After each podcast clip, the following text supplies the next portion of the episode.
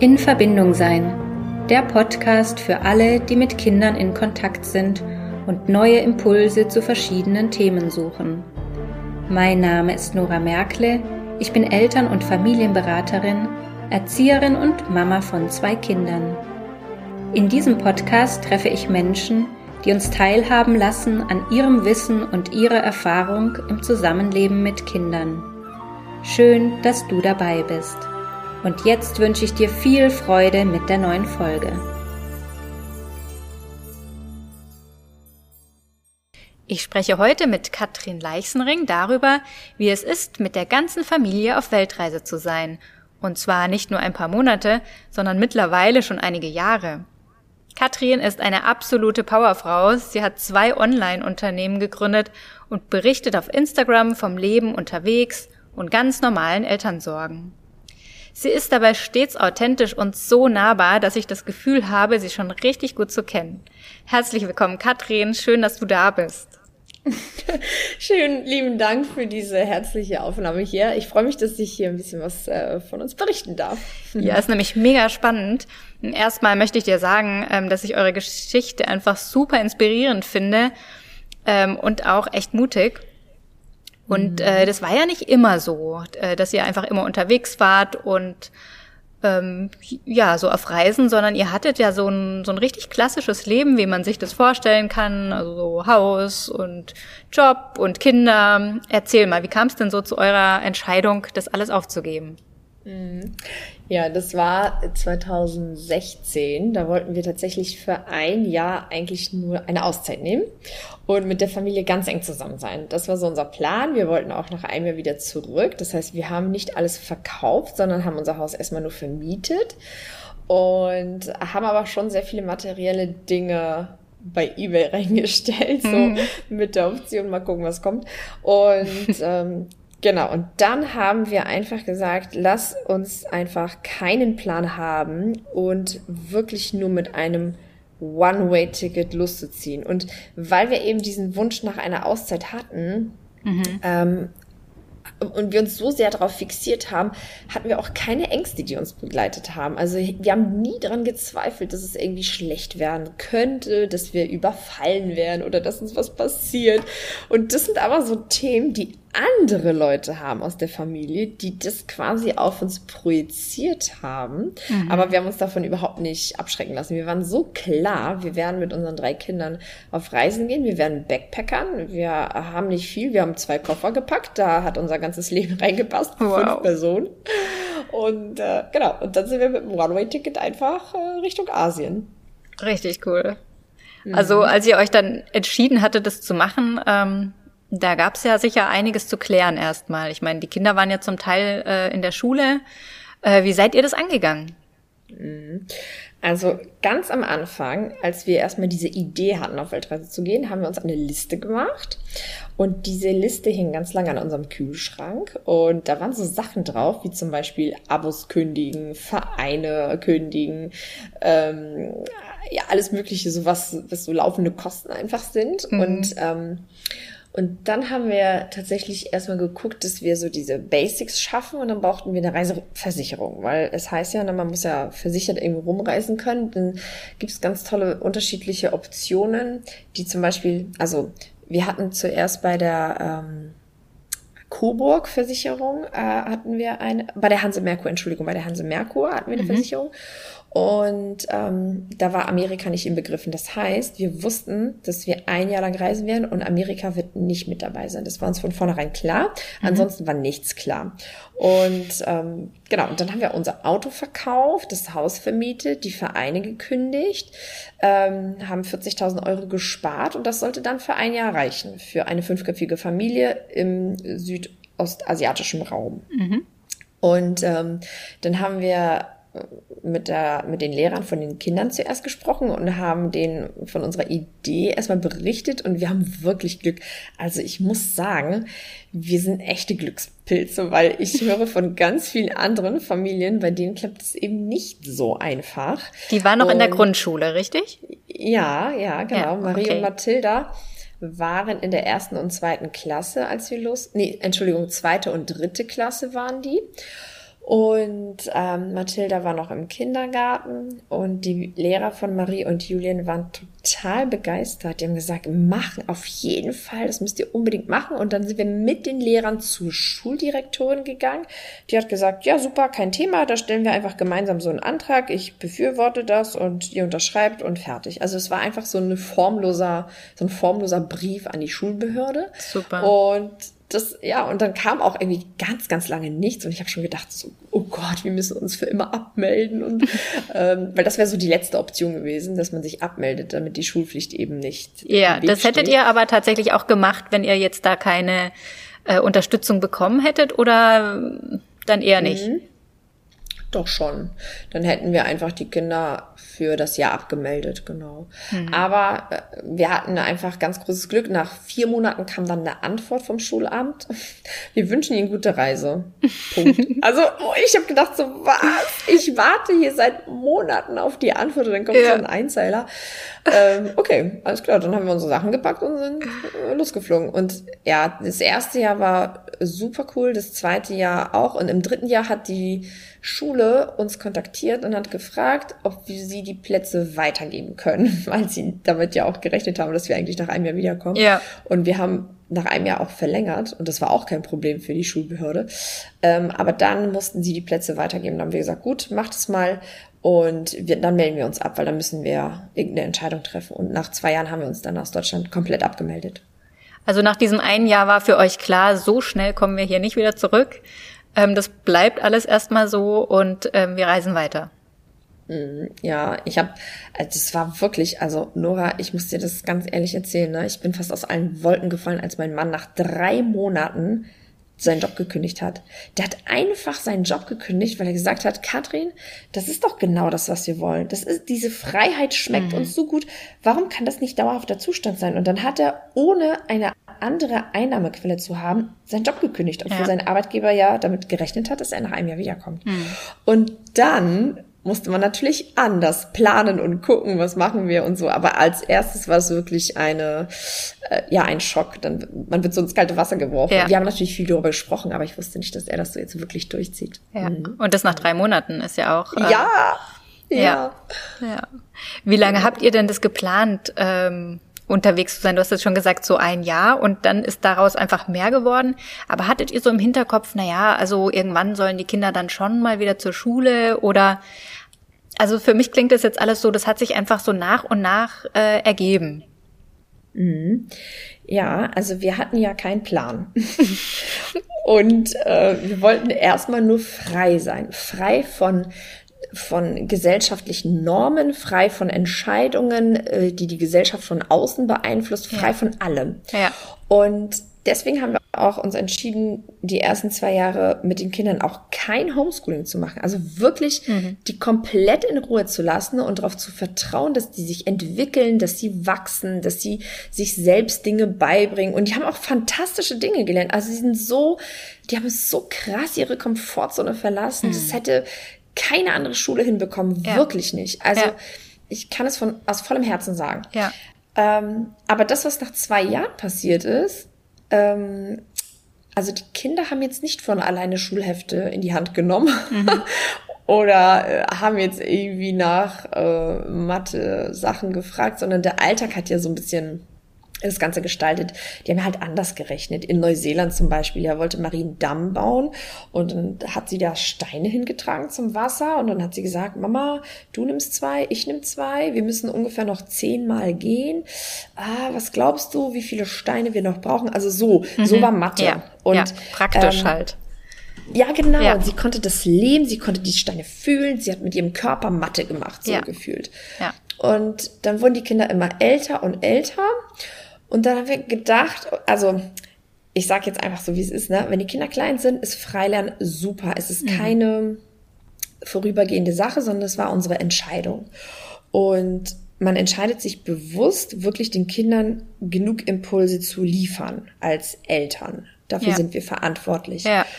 Und dann wurden die Kinder immer größer und dieses Spielen in der Natur mit Wasser, mit Bäumen, mit Schlamm, mit Stöckern und so weiter, das nahm immer mehr und mehr ab. Und die Kinder wurden immer älter und den Input, den ich denen dann geliefert habe, der reichte plötzlich nicht mehr aus. Mhm. Dann haben wir gesagt, gut, wir müssen also etwas ändern. Und dann haben wir beschlossen, Homeschooling zu machen. Das haben wir genau ein Jahr gemacht. Das heißt, wir haben uns jeden Morgen hingesetzt und richtig Lernzeit gehabt. Wir haben uns angeguckt, was steht jetzt so an bei in der Altersstufe, ne? Also die mhm. Lehrpläne, da kann man ja, da haben wir Zugriff zu. Und ähm, ja, jeder, der Homeschooling mitgemacht hat, der weiß, dass das eine echte Challenge ist. Ja, ja. spätestens seit Corona. Ja, ja, wissen wir das. Auch, mhm. Genau. Und das war natürlich auch für uns eine Challenge. Auch wenn wir, ob du jetzt ein Homeschooling zu Hause machst oder Homeschooling auf Bali oder in Australien, ist egal. Ja. Wenn die Kinder sich an den Tisch setzen sollen und drei Stunden konzentriert mitarbeiten, dann ja, entweder hm. es eskaliert oder eben nicht. genau. Und dann ähm, haben wir das ein Jahr durchgezogen und das war okay. Und irgendwann habe ich gesagt, ich kann nicht mehr. Ich, ich will diesen Input und die, die Frage ist auch immer, wollen die Kinder sich auch alles von der Mama und vom Papa ja. sagen und genau. erzählen lassen? Ja.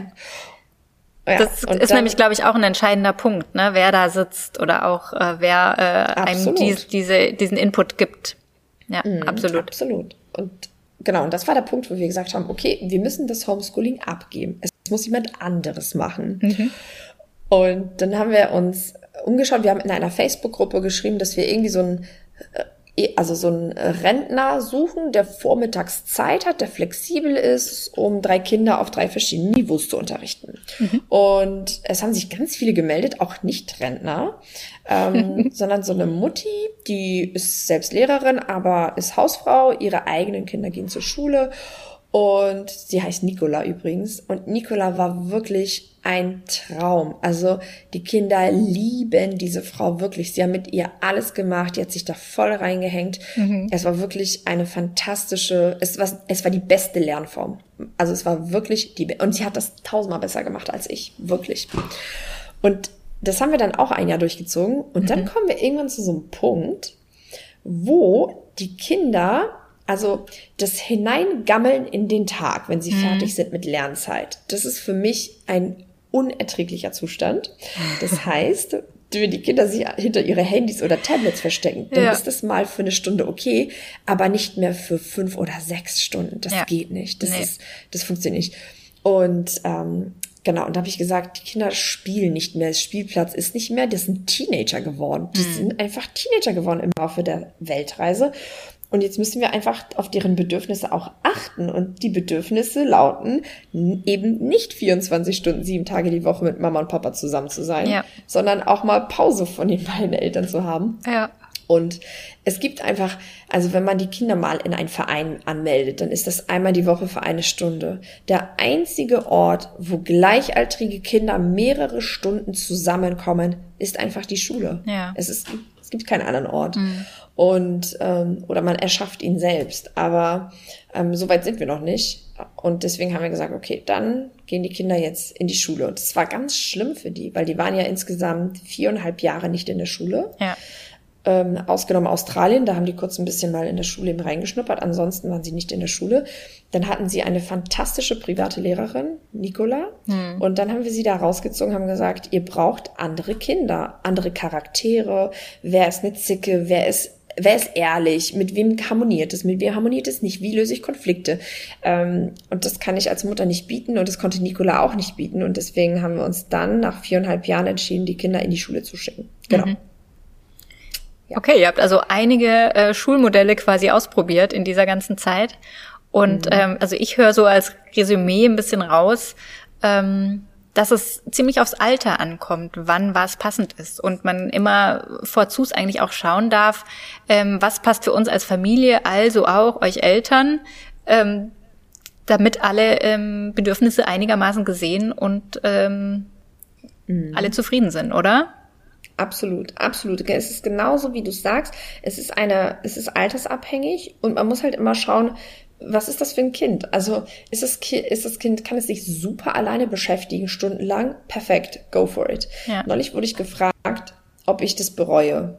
Ob ich das bereue, weil die Kinder ja einen deutlichen Lerndefizit haben, weil man sie nach viereinhalb Jahren einfach so in die ich muss kurz nachdenken, siebte und neunte Klasse reinsteckt, mhm. ja. Also den, den, Defizit muss man ja auch ganz klar sagen aus, aus äh, Lehrplansicht, ne? Aber die aus Lebenserfahrung, ja. die die in ihrem Alter schon haben, ähm, das kann man ja damit überhaupt nicht aufwiegen auf der anderen Seite. Absolut. Und das Schöne daran ist, dass das auch die Lehrer auf der Schule auch erkannt haben. Das ist so krass. Okay, schön. Es ist so krass, wirklich. Natürlich funktioniert Mathe mit negativen Potenzrechnungen. Dann denke hm. ich mir, oh mein Gott, warum müsst ihr das jetzt lernen? Ich will, mhm. nicht mal ich habe Lust, das zu lernen. Nee. Aber das ist so, die, die sehen einfach diese Kinder, zum Beispiel in Geografie, gut, bietet sich an, weil wir in 30 Ländern waren dass die Kinder mit so einem Weitblick ja. einfach auf die Welt und auf die Erde schauen. Das ja. haben andere Kinder nicht. Das hat man erst so ab der zehnten Klasse. Und das hat die Lehrerin uns im Feedback auch gesagt. Das ist wirklich krass. Es bringt richtig Spaß, mit den Kindern über die Erde und über Geografie zu sprechen. Und das, ja, äh, oder auch geschichtliche Sachen, denke ich. Wenn man schon mal an einem Ort war. Also mir geht's heute so, dass ich denke, aus äh, heutiger Sicht würde mich äh, Geschichte mega interessieren, äh, aber in der Schule war das ein Graus. Das, ich wollte es überhaupt nicht wissen. Aber wenn ich jetzt reise und an manchen Orten bin, äh, dann, dann fände ich es richtig klasse, wenn mir jemand was darüber erzählen würde. Und mhm, das ist einfach absolut. echtes Erleben, ne? Und das haben die. Und das, mhm. das kann einem ja irgendwie auch keiner nehmen, bloß weil man jetzt irgendwie, naja, kein, äh, weiß ich nicht, was mhm. rechnen kann. Also das ist, das ist tatsächlich so auch Bio zum Beispiel. Wir haben so viele Tiere gesehen, so viele Tiere, mhm. äh, die gar nicht in Europa leben. Und äh, wenn aber der deutsche Lehrplan sagt, du musst jetzt aber irgendwas über die Biene lernen, und mein Kind schwimmt aber mit Walhain und kann dir ganz genau sagen, wo die leben, mhm. wie die mhm. sich ernähren, wie die sich fortpflanzen, ja. dann ist das ja nicht nichts, mhm. nur weil es nicht im Lehrplan steht. Also man ja. muss immer abwägen, ne? was haben die Kinder in der Zeit alles enormen ja. Wissensschatz aufgebaut. Ne? Absolut, vor allem nachhaltigen aus meiner Sicht, weil es einfach ähm, echtes Erfahren ist und nicht irgendwelches auswendig lernen, weil man es halt für die nächste Prüfung oder die nächste ähm, Ausarbeitung oder weiß ich nicht was äh, braucht, sondern es mhm. ist einfach echtes Erleben. Und das ist mhm. anders, glaube ich, als ja. ja, wenn man sich das für irgendwas halt reinbüffelt. Klar, wenn man ja. da Emotionen koppelt, also wenn Gefühle mit dabei sind und die das spüren und fühlen, dann behält man das ja lebenslang. Ne? Also. Ja. Also wenn äh, Eltern sich zu so einem Schritt entscheiden, wie ihr das äh, ja vor vielen Jahren gemacht habt, ähm, was würdest du sagen, ist auf jeden Fall ganz, ganz wichtig vorher zu be beachten oder zu berücksichtigen oder auch zu mhm. planen? Also, das ist eine sehr spannende Frage, weil die wird uns auch häufig gestellt. Ne? Die Leute wollen immer so eine ganz genaue Ausarbeitung. Was muss ich vorbereiten? Wie ist die Packliste? Aber ja, ganz ehrlich. Ist vielleicht auch so ein bisschen deutsche Mentalität. Ja, ne? wirklich. Ja, wirklich. Ja. Es gibt es einfach. Ich, ich kann es gar nicht sagen. Wir haben einfach, wir waren total klar in unserer Entscheidung. Nichts und niemand konnte mich erschüttern. Ja. Und ich habe auch nie gezweifelt. Manchmal schaffen das ja Leute, dich vom Weg abzubringen, wenn sie lang genug auf dich einreden. Mhm. Aber das hat mich 0,0 getriggert. Man muss mhm. einfach selbst total klar sein und sag und sich selbst einfach sagen, was habe ich zu verlieren? Mhm. Nichts. Mhm. Nicht, ich habe nur, ich kann nur gewinnen. Und wenn es sich nach zwei Monaten als Familie herausstellt, dass wir nicht so eng aufeinander sein können, 24 Stunden, mhm. sieben Tage die Woche, dann kann ich ja nach zwei, drei Monaten wieder zurück. Also genau. Ich glaube, dass das ein entscheidender Punkt ist, dass man das Gefühl hat, man kann da nicht wieder zurück, weil was sollen ja die Leute denken? Oder ähm, wie kommt es an? Also das, das so mhm. als Versagen anzusehen. Weißt mhm. du, wie ich mhm. meine? Mhm. Und äh, ich glaube, das, genau, und ich glaube, das, das hattet ihr nicht. Ne? Ihr habt einfach gesagt, wir machen das jetzt mal und mal gucken, wo es uns hinführt und äh, dann sehen wir weiter. Genau, genau, keine Angst, weil Angst ist mal ein blöder Begleiter. Das, ja. äh, da kommst du nicht weit mit. Ja. genau. Ja, und äh, mit den finanziellen Mitteln hattest du vorhin schon erwähnt, ihr seid mit 40.000 gestartet. Ich glaube, da kommt es sicherlich auch drauf an, wo äh, dieses One-Way-Ticket dann hingeht. Ihr seid ja mhm. nach Asien rüber, da ist ja von den Finanzen her vielleicht auch ein bisschen einfacher, als wenn man jetzt nach Kanada reisen würde oder so. Mhm. Ähm, aber was sagst du so pauschal ungefähr? Was, was sollte man schon so dabei haben ähm, oder als Rücklage mhm. haben, um, um einfach auch ein bisschen sorgenfrei das machen zu können? Mhm. Also wir sind da vielleicht ein bisschen blauäugig reingegangen, muss ich sagen. Ne? Wir hatten wir haben eine Eigentumswohnung noch in Deutschland und ich wusste, dass da irgendwann mal die Heizung fällig wird. Mhm. In der Zeit, wo wir unterwegs sind. Und da habe ich so schnell gesagt, wir müssen schon 8000 Euro so Rücklagen haben, damit, falls die Heizung, damit wir nicht irgendwie die Heiße abbrechen müssen oder so. Mhm. Und das hatten wir auch noch, aber das war sozusagen Reservegeld wegen der Heizung. Und wir haben jetzt nicht pro Tag ein Budget gehabt, weil es gab Tage zum Beispiel, die waren super günstig. Ähm, Asien, also das ist genau wie du gesagt hast, würden wir mit dem Budget nach Amerika fliegen, wären wir nicht so weit gekommen. Hm. Costa Rica oder Mexiko, das sind alles teure Länder. Aber Südostasien, wir haben in Thailand angefangen, unser One-Way-Ticket ging nach Thailand. Und ähm, genau, und da kannst du natürlich für 10 oder 20 Euro pro Nacht eine coole Unterkunft haben. Und wenn mhm. du natürlich länger bleibst an einem Ort, dann wird's günstiger. Okay. Und das ist der erste Punkt. Das Essen, super leckeres Essen für zwei Euro, vollwertig, große Portion, auch super gut. Aber Katrin, der Sparfuchs, hat natürlich, ich habe wirklich, also wir, natürlich waren wir ab und zu mal essen, aber wir haben auch ganz viel selbst gekocht. Wir haben ganz viel, weil es ja noch günstiger ist. Ja. Und wir haben immer geschaut, wie können wir das Geld zusammenhalten, dass es eben nicht so aus dem Fenster geschleudert wird, weil wir jetzt eben Western Food haben wollen. Natürlich, wenn du westliches Essen haben willst, irgendeinen Burger oder so, ähm, dann zahlst du auch deine vier fünf Euro und dann pro Person. Ja, ja. also wenn so ich fünf Euro mal Genau. Also haben wir auch ganz viel selbst gekocht. In jeder Unterkunft steht immer ein Wasserkocher und mit einem Wasserkocher kannst du gefühlt alles machen. Glaub mir, ich bin echt kreativ. Ich habe sogar Pfannkuchen gemacht. Oh Gott, ey. Aber ja. Okay, ähm, die Geschichte will ich auch gerne mal noch hören. Mit oh, Wasserkocher, oh Pfannkuchen. Interessant. Ja, es war so verrückt, ehrlich. Ne? Aber das, wir haben wirklich also ähm, viel auch kalt gegessen natürlich, so ein bisschen geschnippelt. Aber die Pfannkuchen, das weiß ich bis heute noch, das war auf den Philippinen. Ähm, und da habe ich zu Stefan gesagt, ja, wir müssen irgendwie in, wir müssen den Teig, also ich, ne, Teig kannst du ja super machen, aber wir brauchen, wir brauchen hier eine Pfanne. Wie, wie kommen ja. wir an eine Pfanne ran? Ja. Und dann haben wir einfach diesen Teig in einen Plastikbeutel reingemacht und diesen Plastikbeutel ganz lange in kochendem Wasser gehalten und immer wieder rausgeholt, um zu gucken, ob der so ähm, ob der schmilzt oder nicht. Und ging alles gut. Und dann hatten wir irgendwann mal so einen Teigklumpen. Und dann haben wir die geschnitten. Also wir hatten eigentlich keinen Pfannkuchen im Sinne von schön flach, sondern wir haben sie dann geschnitten in Scheiben. Okay. ähm, genau, aber. Pfannkuchen äh, mal anders. Ja, du, man wird kreativ, ne, wenn man ja, total. reist. Und vor allem an die Geschichte wirst du dich ewig erinnern und wahrscheinlich auch der Rest ja. deiner Familie. Ich sag dir das. Wir haben schon gedacht, wir packen die Pfannkuchen in den Wasserkocher, aber dann hätten wir ihn ja kaputt gemacht. Also ja. müsste es ja anders gehen. Ja, so war nämlich genau. jetzt auch mein Bild, genau, deswegen. Hm. Nee, nee, das okay. können wir nicht machen. Genau, also zum Beispiel beim Essen. Es gibt ja drei große ähm, Ausgabenpunkte auf Weltreise. Das ist immer die Unterkunft, das Essen und die Mobilität. Also wie ja. bewegst du dich im mhm. Land vor und zurück. Beim Essen kann ich sparen, da kann ich nämlich alles selbst kochen. Das ist schon mal super. Ähm, bei, bei der Unterkunft kann ich auch sparen. Du kannst nämlich, und jetzt hatte ich hier Insider-Tipps, ne? Und zwar, wenn du bei Airbnb eine Unterkunft findest, was wir mhm. ganz häufig gemacht haben über Airbnb, mhm. ähm, dann äh, kontaktierst du den Eigentümer und schreibst, hey, kann ich mir die Wohnung vorher angucken, bevor ich sie für zwei Wochen am Stück miete? So. Mhm. Und dann triffst du dich mit dem Eigentümer in der Wohnung und wenn du erstmal die Menschen face to face in die Augen schaust, dann kannst du super gut verhandeln. Ja. Und wenn du ihm dann auch noch Cash, also bar auf die Hand das Geld gibst, dann können die eh nicht Nein sagen. Der Vorteil ist, dass du Airbnb damit austrickst. Ja. Eigentlich ist das fies, weil die ja auch was verdienen wollen mit ihren Gebühren. Ähm, aber die heben das ja nochmal an. Und das ist ja für den Eigentümer einer Airbnb-Wohnung ja total lukrativ, ja. wenn er mit den Mietern quasi so ein Geschäft außerhalb der Plattform machen kann. Ja. Und das haben wir immer gemacht. Wir haben immer mit den Leuten gesprochen vorher, haben gesagt, hey, was ist so deine unterste Grenze, was können wir dir geben und so weiter. Und es war immer super. Und einmal haben wir einen ganzen Monat sogar in Sri Lanka kostenlos gelebt. Wir haben kostenlos, wir haben die angeschrieben und haben, es war eine riesengroße Teeplantage mitten in den Bergen mhm. und die hatten so Real Estates, also die hatten da so ähm, fünf, sechs Zimmer zu vermieten und da habe ich die angeschrieben und habe ich denen gesagt, liebe Leute, ihr habt auf eurer Internetseite einen katastrophalen Trailer. Mhm. Der repräsentiert es auch irgendwie echt nicht ganz so cool.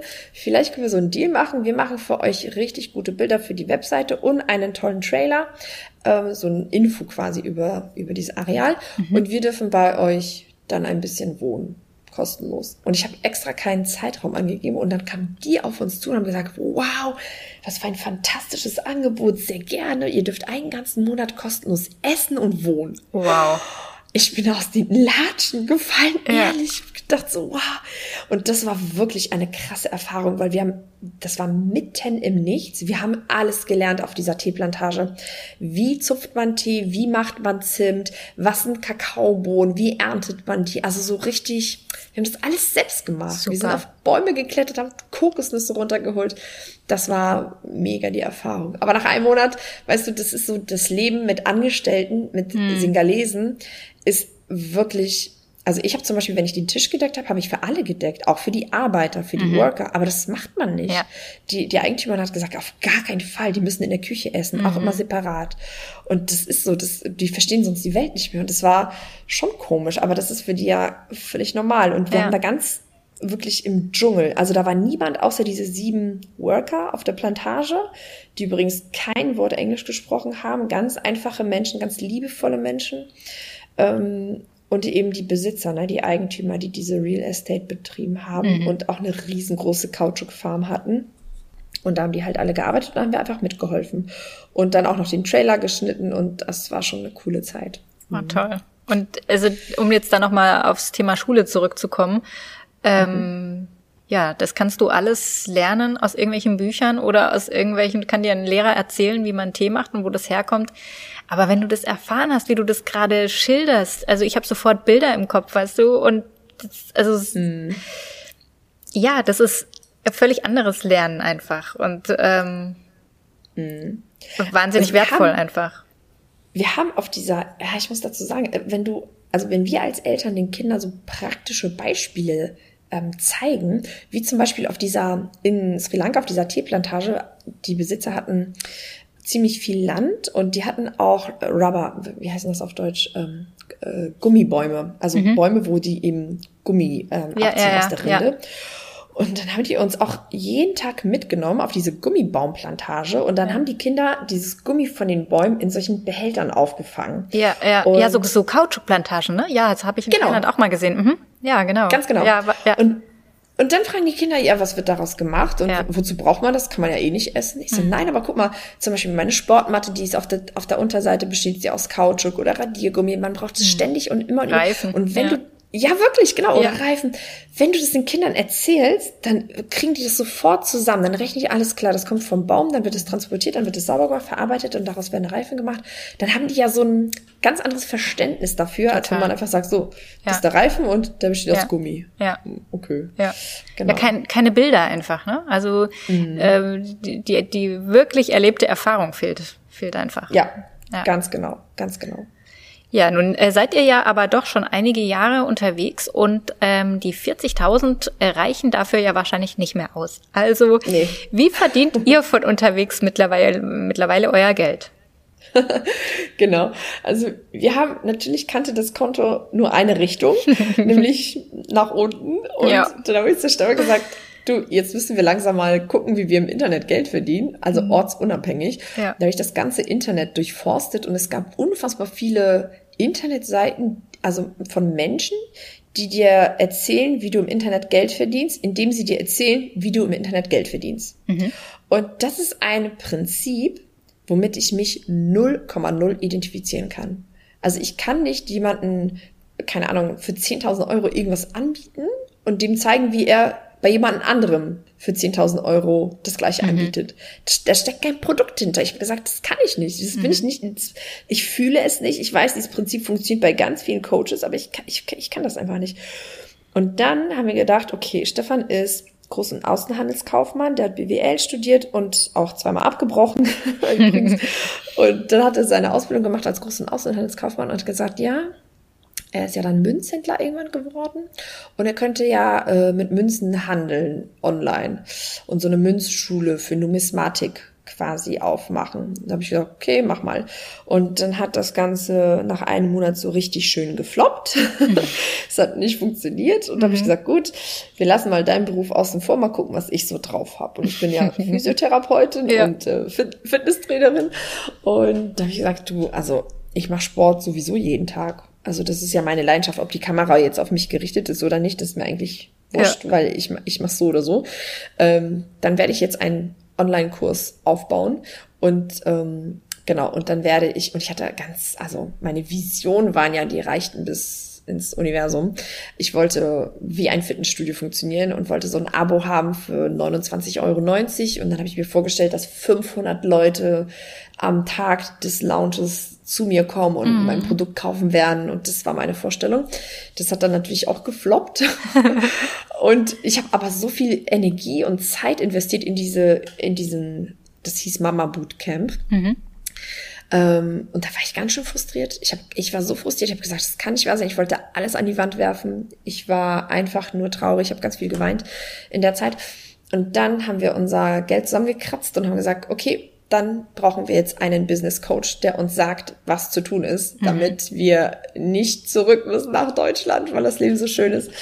Und äh, genau, und dann haben wir uns coachen lassen. Und der hat gesagt, Katrin, also 29,90 Euro als Abo, vergiss es. Im Internet niemals. Das kannst du als Offline-Studio mal anbieten für, keine Ahnung, Valentinsrabatt oder so, aber niemals im Internet. Okay, habe ich dann verstanden. Mhm. Und dann haben wir daraus ein hochpreisiges Fitness-Coaching aufgebaut. Wir sind damit auch quasi im Marketing dann auch so rausgegangen. Und es hat eingeschlagen wie eine Bombe. Ehrlich, es war okay. so krass am Anfang natürlich holprig, weil ich war ja neu in der Szene. Hm. Das heißt, ich musste mich erstmal etablieren. Aber dann habe ich gemerkt, was die Frauen wollen. Mhm. Die sind einfach nach der Schwangerschaft unmotiviert. Ah, ah, sie sind euphorisch erstmal. Die wollen abnehmen, die wollen Gewicht verlieren, die wollen in die Topform ihres Lebens.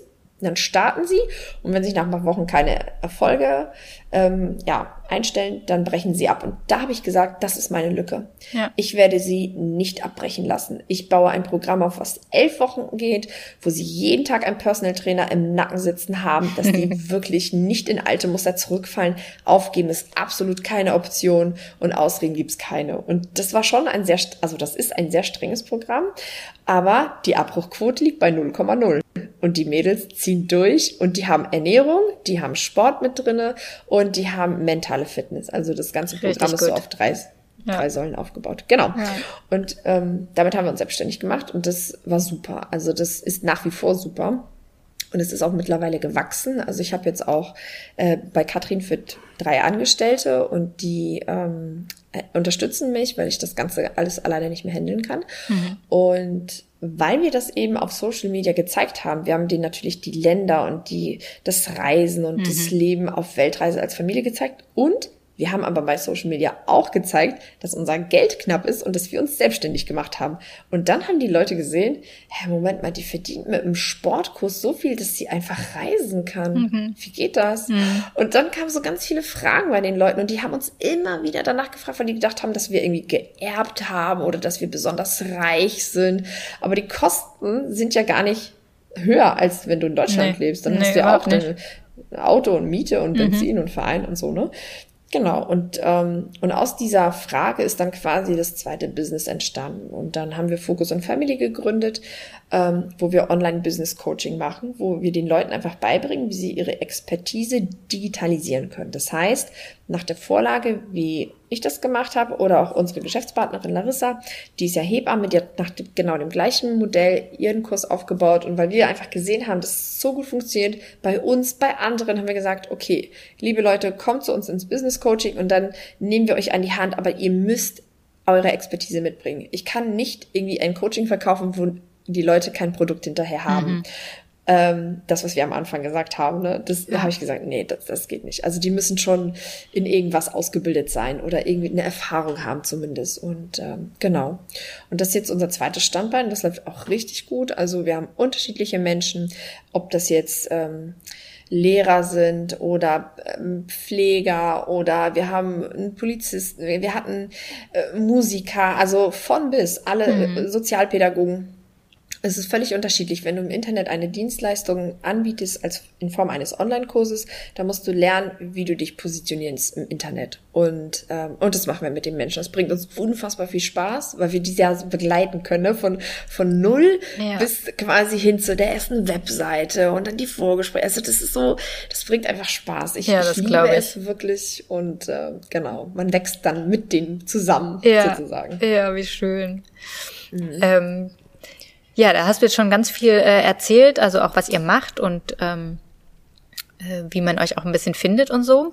Ähm, ich habe jetzt aber mal noch äh, eine Frage zu euch als Familie. Also ich stelle mir mal so vor, schon mal nur so zwei, drei Wochen so komplett aufeinander sitzen. Ähm, das kann ja den größten Familienkrach auslösen, ne? Also wie schafft ihr das über Jahre und ja auch schon irgendwie auf engstem Raum, wenn man mal ganz genau nimmt, ähm, mhm. zum Teil auch wirklich äh, den ganzen Tag, eben als die Kinder zu Hause waren oder auch mit Homeschooling oder ähm, mhm. ja noch gar keiner festen Schule und so weiter. Ähm, wie schafft ihr es, dass ihr äh, friedlich miteinander umgeht? Also habt ihr da irgendwelche Rituale oder irgendwelche Abmachungen oder also wie geht also, das? Spannend. Äh, gewaltfreie Kommunikation funktioniert bei uns nicht so richtig. Okay. Äh, obwohl wir das gerne wollen, aber ähm, nein, es ist so, dass wir wir haben natürlich, als die Kinder noch kleiner waren und als wir gestartet sind auf Weltreise, waren wir immer in einem Zimmer sogar. Also wir haben nie zwei Zimmer gehabt. Wir haben immer mhm. in einem Raum geschlafen, gelebt und dann haben wir, also es war immer alles sehr einfach und als die Kinder größer wurden, und die Bedürfnisse sich geändert haben, haben die ganz klar kommuniziert, liebe Eltern, wir wollen unsere Rückzugsorte. Hm. Ihr nervt. Wir hm. wollen ein eigenes Zimmer. Und äh, dann mussten wir natürlich nicht, dann mussten wir quasi unser Reisen ein bisschen umwandeln, weil kleine Airbnb-Wohnungen, die 20, 30 Quadratmeter hatten, die reichten dann plötzlich nicht mehr. Ja. Und ähm, genau, und der erste große Step war dann, glaube ich, in Australien, wo wir dann ein House-Sitting gemacht haben für ein Jahr. Wir mhm. haben ein Jahr House-Sitting gemacht. Und wie es dazu gekommen ist, ich muss ganz kurz noch mal eine kleine Anekdote hier reinwerfen. Ja, gern. Ähm, wir haben einmal House-Sitting gemacht ähm, ganz am Anfang der Weltreise, äh, da haben wir für zwei Wochen bei einer Familie gelebt, die selbst in Urlaub gefahren ist und die brauchten jemanden, der auf zwei Hunde aufpasst. Mhm. Und das sind ja keine Freunde oder so. Wir haben uns die Schlüssel in die Hand äh, gegeben. Tschüss, das hier Einweisung, gute Reise. Und dann haben wir zwei Wochen da gewohnt, sozusagen kostenlos. Mhm. Und mit diesen Leuten haben wir nie, also wir haben so sporadischen Kontakt gehabt zu Weihnachten, Merry Christmas oder wir wussten auch nicht, wann die Geburtstag haben, so, ne? Also, mhm. ähm, und dann irgendwann nach dreieinhalb Jahren wurden wir echt reisemüde. Wirklich. Weil du bist ständig bei Booking.com, Airbnb, Skyscanner unterwegs. Mhm. Oder Helpex. Helpex.com ist auch noch eine coole Plattform. Und wenn du alle drei Wochen deinen Ort wechselst, ja. ja. wir leben ja aus dem Koffer, es lohnt sich teilweise ja gar nicht, die Klamotten in die Schränke einzusortieren, ja. äh, dann wird man irgendwann mal reisemüde. Und dann habe ich die Kinder gefragt, wo könnt ihr euch vorstellen, mal für ein Jahr eine Pause einzulegen? Wo wollen wir das so abwarten, aushalten? Und einfach nur sein, mhm. nicht reisen. Und dann kam wie aus der Pistole geschossen, wir wollen nach Australien, aber alle drei. Mhm. Und da habe ich gesagt, okay, alles klar, Australien. Hm, wir waren ja schon mal letztes Jahr da in Australien. Für zwei Wochen haben wir ja dieses House-Sitting gemacht mhm. und das hat uns gut gefallen. Und am nächsten Tag als die Kinder gesagt haben, wir wollen nach Australien, bekommt Stefan eine SMS von Pete und Cass, von den Eigentümern dieser Familie. Von dieser Familie, genau. Und die Verrückt. schreiben uns, hey, erinnert ihr euch noch an uns? Ihr habt doch damals so von Australien geschwärmt. Wir möchten ganz gerne für ein Jahr einen Roadtrip machen, einmal Australien umrunden. Hättet ihr Lust, für ein ganzes Jahr zu uns nach Australien zu kommen? Ach, ich habe gedacht, mich trifft der Schlag. Das kann doch nicht, also ja. wie ist es möglich? Und dann denke ich mir, das ist das Universum. Das ja, ist, du musst es gibt keine Zufälle. Klar, mm. Es gibt sie nicht. Mm. Du musst klar sein. Du musst immer klar sein. Wenn du auf Weltreise gehen willst, musst du klar sein. Deine Wünsche müssen klar formuliert sein, weil dann kommt es zu dir. Es kommt. Ja. Man muss Vertrauen haben. Vertrauen Und, haben. Äh, ja. Genau. Genau. Genau. Und dann sind wir nach Australien gegangen und da hatten die Kinder das erste Mal ihre eigene Zimmer, weil es war ein großes Haus. Und da haben wir auch festgestellt, okay, das scheint jetzt wohl dran zu sein. Also Macht die Kinder Sinn. brauchen. Ja. ja, genau. Die Kinder haben Rückzugsorte und wir haben zum Beispiel ähm, abends immer eine Familienbesprechung Die haben jeden Abend. jeden Abend. Mhm, genau. Und da hat jedes Kind so seine Primetime, da darf jeder erzählen, was er möchte. Und ähm, meistens sagen, überlegen wir uns, wofür wir dankbar sind am Tag. Aber auch ähm, blöde Sachen werden besprochen, die den Kindern überhaupt nicht passen, wenn wir zum Beispiel neue Regeln einführen. Ähm, wie zum Beispiel, es werden keine Zähne geputzt vom Handy. ja. Ähm, genau, also wir haben einfach so eine, so ein Fami Family Meeting. Und das machen wir schon seit, seit fünf Jahren. Also seitdem wir auf Weltreise sind. Immer. Und Ja. das ist zum Beispiel ein so ein Ritual.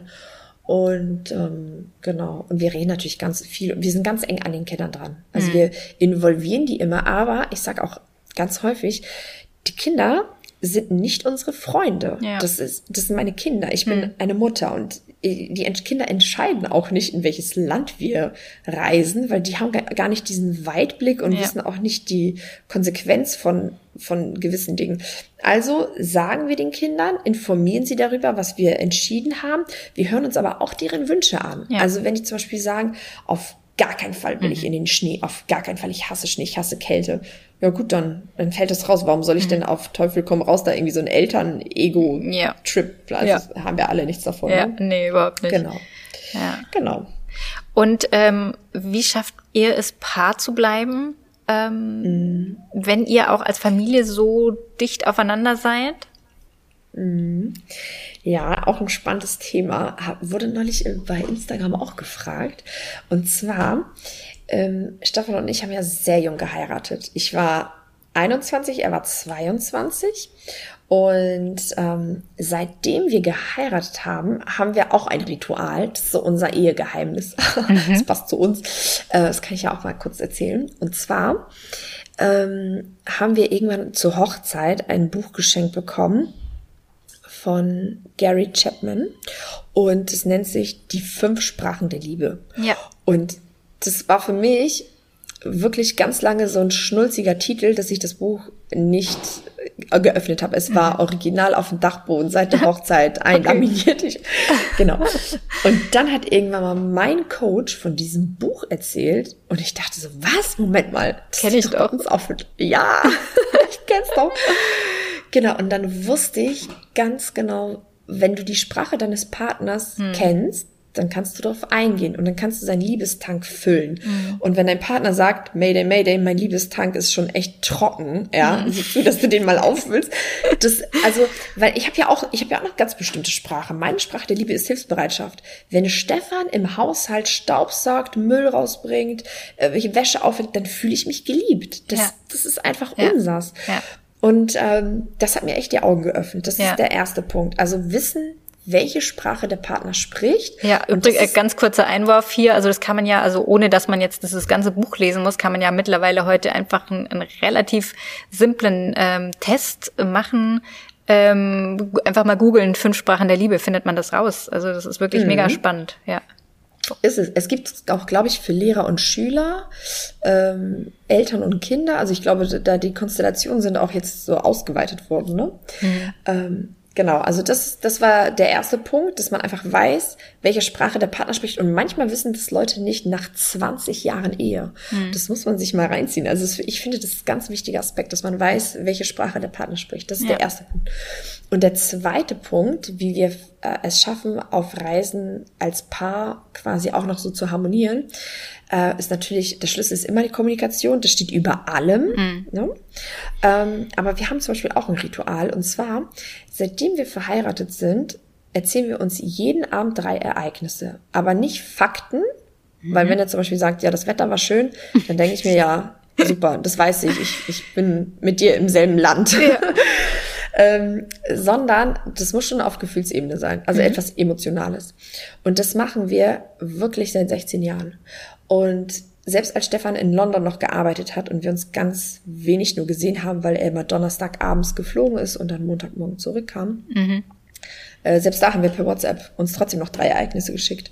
Und dann sind es so Sachen, die, wo der andere glaubt, dass der andere das vielleicht wissen müsste, weil man ja verheiratet ist. Ja. Aber da kommen manchmal so überraschende Dinge bei raus, mit denen du einfach nicht rechnest. Mhm. Mit denen du einfach, aber man muss es tun. Man muss es einfach umsetzen. Ja. Und dann sagt mir Stefan zum Beispiel, eines Abends liegen wir im Bett und dann sagt er, weißt du, ein Ereignis ist, dass ich das total toll finde, dass du bei Ikea einfach immer bei diesem Kerzenstand vorbeigehst und dass du nur das in den Einkaufskorb einpackst, was wir brauchen. Und ich denke, huch, also krass, dass ihm das ja. so auffällt. Er sagt, das ist eine gute Eigenschaft, die schätzt er mir. Und ich hätte das im Leben nicht gewusst, dass ihm das so wichtig ist, dass ich nicht so eine, so eine Tussi bin, die da irgendwie Kerzen und Deko-Krams ja. einkauft. Und äh, genau, also solche, das finde ich total wichtig, dass man sich jeden Abend drei Ereignisse erzählt vom Tag.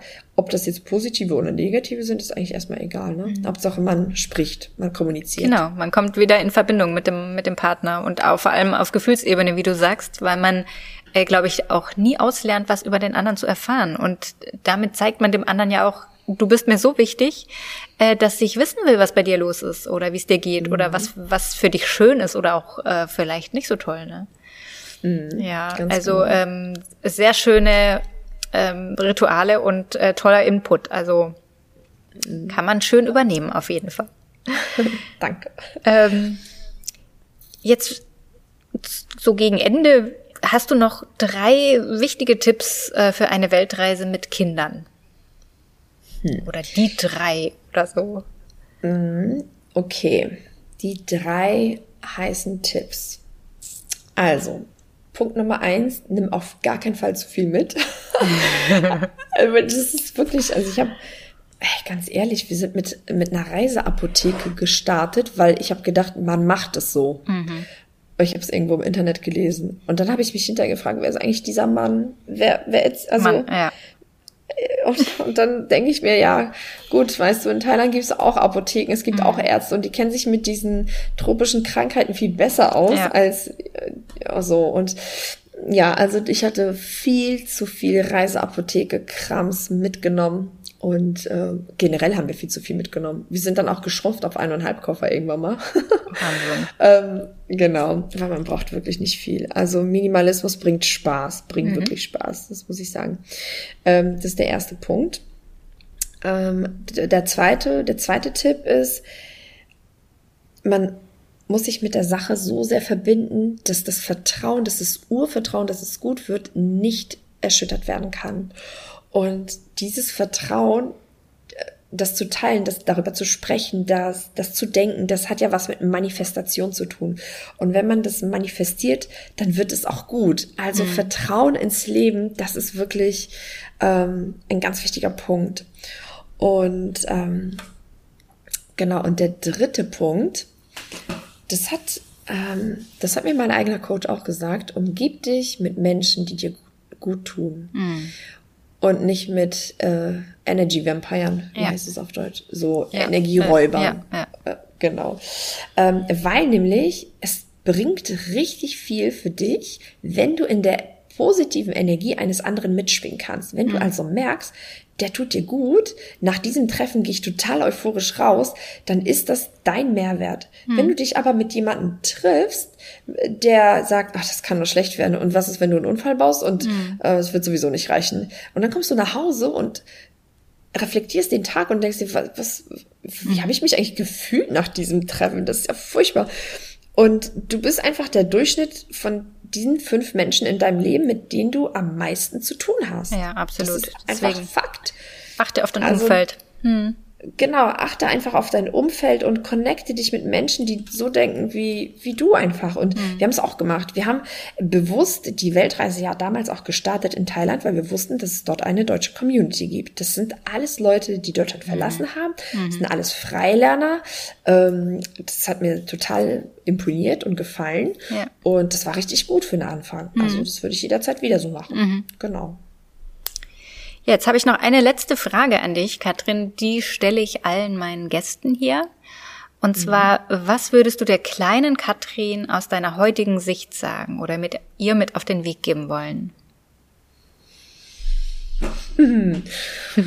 Konnte ich mich jetzt gar nicht darauf vorbereiten auf diese Nö. Frage. ähm, die kleine Katrin. Okay. Ich also jetzt ich bin ja 37 Jahre alt oh, und ich, ich, weiß, ach, du bist auch 37, Ja. okay, das ist schon Also, ich weiß jetzt einfach als Mutter von drei Kindern und Frau und Unternehmerin, dass es im Leben immer darauf ankommt, das zu tun, was dich glücklich macht. Immer. Und wenn ich eine kleine Katrin neben mir stehen haben würde, die mich fragt, was soll ich tun? Was, was ist der Sinn? Was, was soll ich tun? Dann würde ich immer sagen, tu immer das, was dich glücklich macht und nicht das, was andere von dir erwarten. Und wenn man das verstanden hat und das lebt, dann ist das Leben einfach so, dann lebt man in Fülle. Dann lebt man einfach in, in, in Fülle, in Liebe und nicht im Mangel. Und ähm, genau, und ich finde das Streben nach Glück, es gibt, glaube ich, auch einen Film, der heißt Das Streben nach Glück, ne? Fällt mir glaube, grad ein. Ja, mit Will Smith. Das, wenn man nach, nach Glück strebt, dann macht man, glaube ich, alles richtig. Und das sage ich auch meinen Kindern jeden Tag. Weil nämlich, es gibt nämlich Menschen, die tragen ja Glaubenssätze in sich. Und die sind ja ganz häufig schon in der Kindheit so festgelegt worden. Ja. Unbewusst. Also unsere Eltern Ja. meinten das immer gut mit uns. So. Ja. Aber ich habe einfach in der Laufe der Jahre festgestellt, dass es einen Glaubenssatz gibt, der immer über allem steht. Immer. Und der lautet, ich bin nicht gut genug. Und das den Kindern, einer kleinen Katrin, würde ich immer wieder sagen und betonen, dass sie genau gut ist, so wie sie ist. Ja. Sie muss niemandem was beweisen, nicht mal sich selbst. Ja. Sie ist genau richtig so. Das würde ich dir sagen. Ja, sehr schön. Ähm, das kann ich absolut so unterstreichen und ähm, auch mein Motto meinen Kindern gegenüber, aber auch denen, ähm, die ich begleiten darf oder auch die Familien, die ich begleiten darf, ähm, ihnen das ja auch zu spüren zu geben. Du bist okay, so wie du bist, egal mit was du ankommst und so. Von dem her äh, ist es schon mal ein wunderschöner Schlusssatz und ähm, Du hast jetzt vorhin schon ganz viel erzählt, ähm, was ihr so macht äh, mit euren Kursen und so weiter. Ähm, sagt doch noch mal kurz, äh, wenn man euch sucht, äh, wie findet man euch? Also eure Website, ihr seid auf Instagram sehr aktiv, also ähm, erzähl mal noch kurz. Ähm, genau, also wir heißen, wir sind ganz unkreativ, wir heißen überall Familie auf Weltreise. Ja, das kann man sich wenigstens merken. genau, also sowohl bei YouTube heißen wir Familie auf Weltreise als auch bei Instagram. Der Blog heißt auch www.familieaufweltreise.de. Das heißt, ähm, wenn man uns kontaktieren möchte, egal ob jetzt Facebook oder Instagram ähm, oder eine E-Mail schreiben möchte, es ist immer Familie auf Weltreise, dann findet man uns immer. Sehr Genau. gut. Okay. Ja, ich könnte noch ewig mit dir quatschen, Katrin. Ähm, aber ich weiß nicht, ob die Zuhörer so lange mithören wollen. Deswegen verabschiede ich mich jetzt hier mal von dir und danke dir, dass du mit dabei warst und uns hast teilhaben lassen an eurer spannenden Geschichte. Ganz lieben Dank, dass ich äh, hier alles erzählen durfte und äh, genau allen Zuhörern ganz viel Spaß im ins Vertrauen gehen. Danke. Tschüss. Schön, dass du heute mit dabei warst. Ich hoffe, dass du Impulse mitnehmen konntest. Falls du Hilfe und Unterstützung bei einem Familienkonflikt möchtest, dann freue ich mich, dich in einer Einzelberatung begrüßen zu dürfen.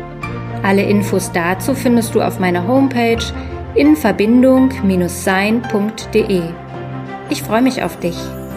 Bleib in Verbindung, deine Nora.